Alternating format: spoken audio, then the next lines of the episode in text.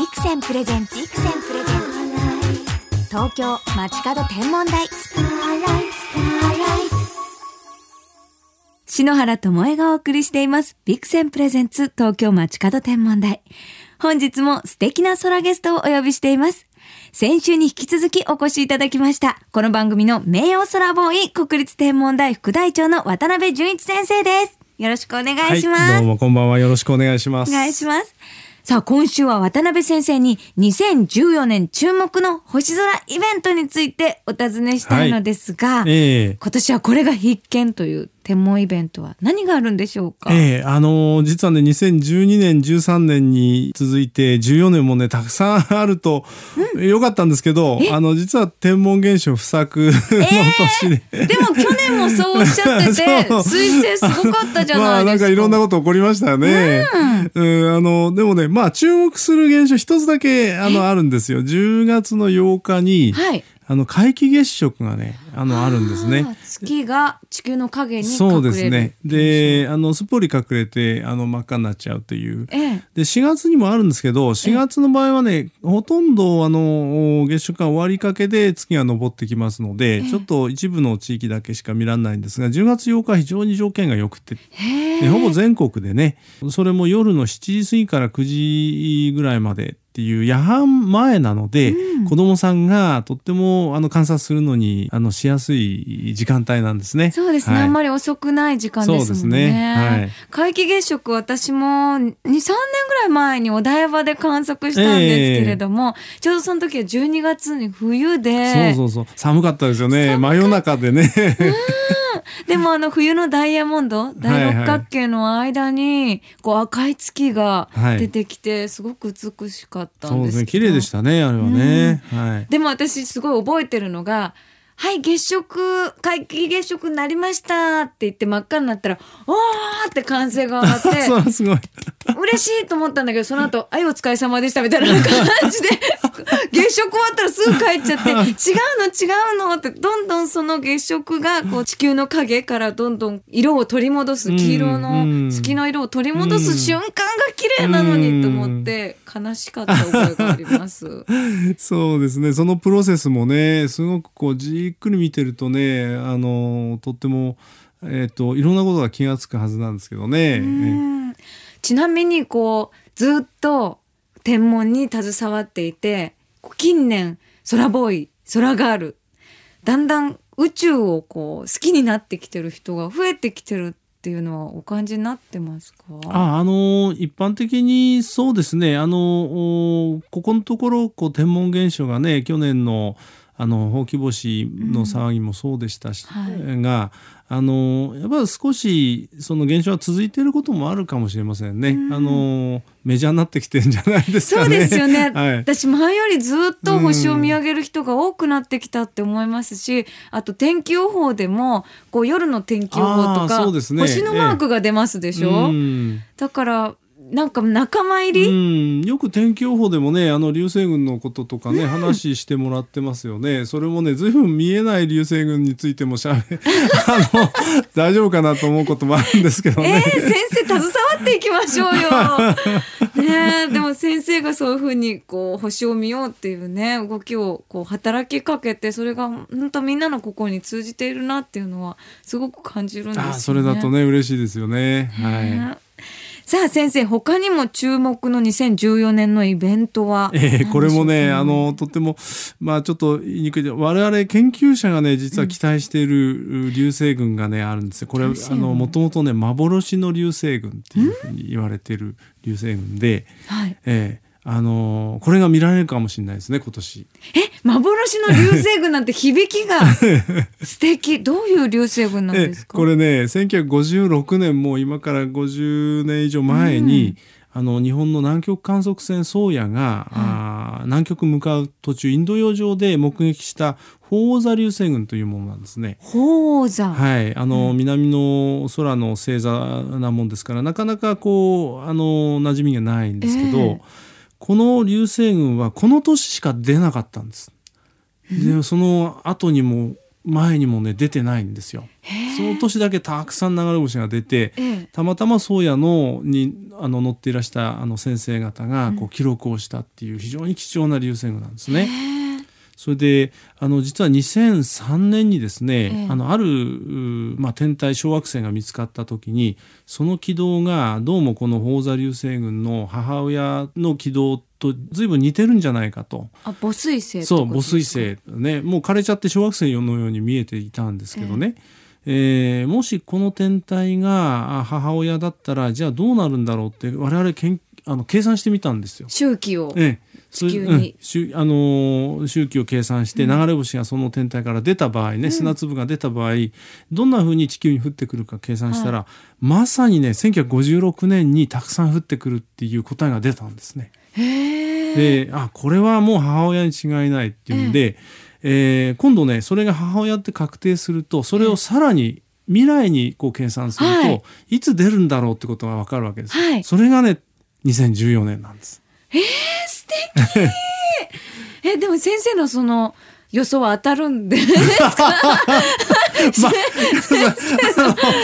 当たると信じたいんですけど、彗星とか未知だから、どうなんだろう見えないかもしれませんよもちろんね。あの、えー、だけどそのまあ一応その研究結果としてね2014年の11月末に出そうだということで。えーあのただ出る時刻が決まってるのであの日本が夜じゃないんでその時ねあの昼間になっちゃってるんでヨーロッパあるいはアフリカのあたりにちょっと観測に行こうと今あの計画を今立ててるとこなんですけどね。もしじゃあたくさんの流星が流れるとしたらその量ってどれぐらい？いやこれはねあのたくさんは出ないんです。あのえっと1956年は1時間に300も400も出たんですけど今回は出るとしても多分1時間に10個20個というレベルで非常にその少ないはずですね。それはあの当時に比べてもう50年以上経っていて砂粒の密度空間の密度がねあの薄くなっちゃってますからね。やっぱどうしても数は少ないんじゃないかと思いますね。はい、でもそうやって昔も50年も前にこう巡ってきたこう流星がまた時を超えて私たちが会えるっていうのはそうなんですよ。喜ばしいですね、えー、しかもねこの宗谷で観測された中村先生という先生、うん、あのまだ非常にお元気でね、えー、あのもう90なんですがあの一緒に行きたいと言っておられるんですよね。えー、えー、昔見たあのあれを、あのその中村先生のお宅にその研究結果を持ってね行きましてね、えー、もう感激されましてね体調が良ければね、あの一緒に行っていただけるかもしれませんね。はい。なんか天文高校ですね。親孝行ならぬ天文高校してると思って素敵なお話ですね。えこれからもいっぱいいっぱい研究して私たちにいろんな情報を教えてくださいませね。はい。東京 FM 倉科新智恵がお送りしています。ビクセンプレゼンツ東京町方天文台。国立天文台の渡辺淳一先生をお招きしてお話伺っています。さあ先生、幻の流星群とおっしゃっていましたが、こう先生が追い求めてる謎の現象っていうのは他にもあるんでしょうか？いやあのあのそうなんです。あるんですね。実はねあのほんの3分間だけあのたくさん流れ星が流れたっていう目撃情報っていうのがありましてね。これは1930年代に函館で目撃された現象なんですが、うんええ、あのーまあこういうことはあるのかな。まあ当時お子さんだった人だからちょっとこう何かをこうまあ、記憶がねだんだん変わっていってそうなってんのかなと思って、うん、その方と実はインタビューをさせていただいて、えあのいろいろお聞きしたんですけれども、うん、やはりなんか本物らしいんですね。あのその方がおっしゃってることは非常に論理的だったしですね、うん、でいうことであの実はこれ函館で目撃されたってことでね地元の新聞にちょっと記事を書いてもらって情報を持ってる人はいたら寄せてくださいということでお願いしましたらね、何人かの方からあの情報が寄せられたんですが全くほとんど同じ目撃情報をまあその目撃した方ではなくてそのお子さんですね娘さんが当時のおばあさんが非常にたくさん流れ星が流れたのを目撃したっていう証言が得られたんですね。ですのでなんかねこれは本物らしくて、うん、えー、もしかしたらその貴重な現象をね、えー、やはり目撃されている可能性があるんじゃないかと思って、まあ、ずっと調べてるんですけどね。じゃあもしかしてこのラジオをお聞きいただいてる方が、はい。あ見たかもっていう方が、いるとね、そうですね。そういう例があるとあのありがたいですよね。あのこういうのって例えば3分間本当に3分間だけだとするとその時に天文学者が上を向いてるわけはないわけですね。えー、であのもしかしたらそういうことを今でも起こってるのかもしれないしでそれをあの一般の方が目撃されたんだけれどあのなんだかわからないうちにこう、ね、歴史の中に埋もれている可能性もあるわけですね。だから非常に新しいあの、まあ、我々が今まで知らなかった現象である可能性があるんですね。え詳しくはいつどこで？それがね、あの、わからないんですね。1930年代函館大火の前の年らしいっていうことまで分かってて、まあ、秋口らしいっていうのも分かってるんですが。え、その3分間の流星群って、3分間流星群がブワーっと。うん、3分間しか出なかったっていうんですよ。あの、流れ星が流れ始めて、わーっと空全体が流れ星で埋め尽くされて、空全体がピンク色になって、それで、えー、3分ぐらいしたら、こう、スーッと消えていったっていうんですよ。何？その素敵な物うん、それであの、まあ、見見られた方ものすごくこう、まあ、と怖かったっていうんですけれど、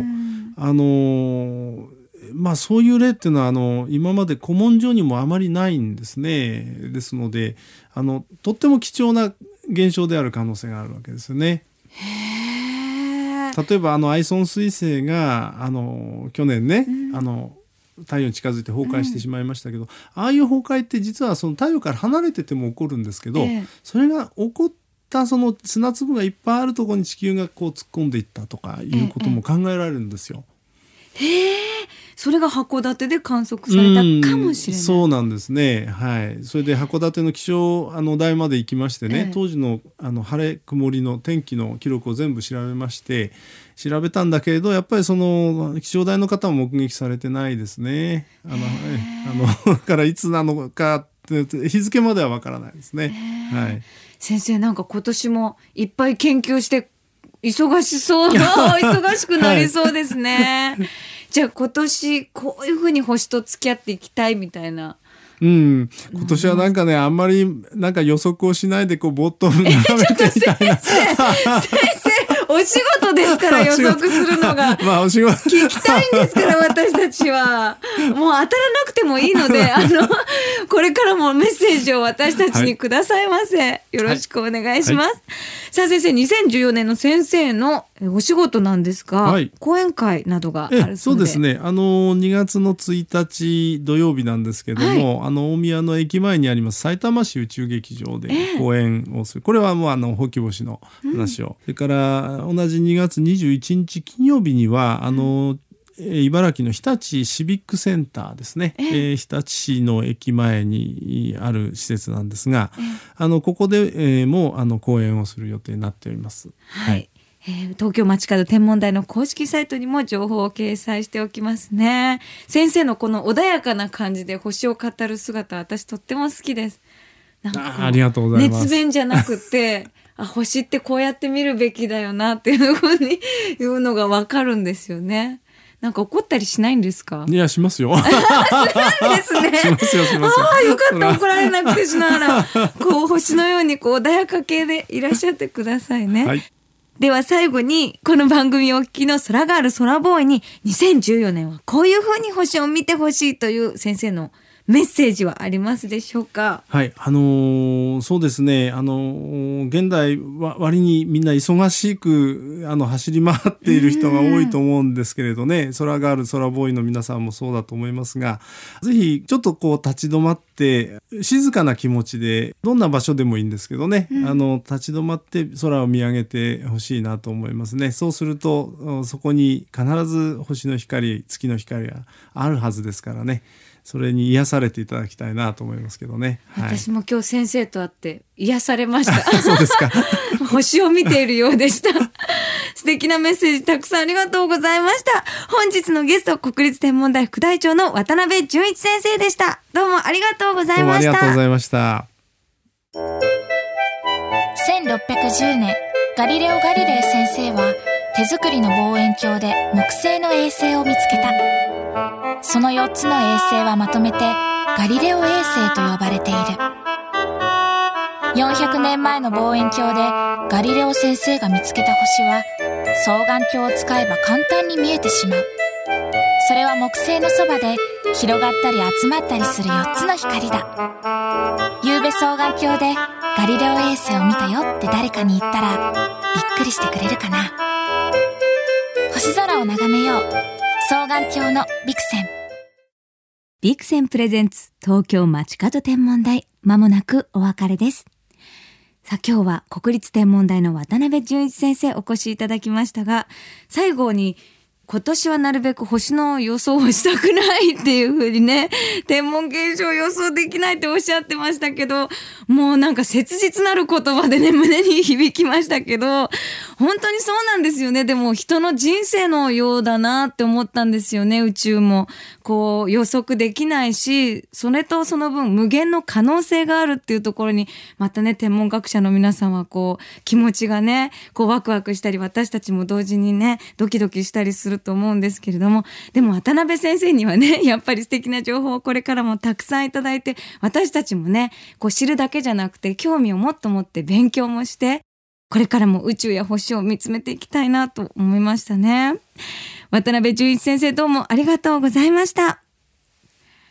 では篠原からこの時期の星空インフォメーションお届けしましょう。冬の代表的な星座といえば何と言ってもオリオン座ですよね。真っ赤に輝くベテルギウスと真っ白に光るリゲル。この二つの一等星を含む四角い星の並びの真ん中に、綺麗に並んだ三つ星が輝いています。とても見つけやすい星座ですよね。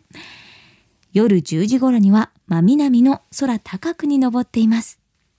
オリオン座のウエストの位置に印象的に光る三つ星には、日本各地にもいろんな呼び名があるんです。三つ星、三つ並び星、三つ神様、三つの光の星と書いて三光星など。この三つ神様という名前かわいいですね。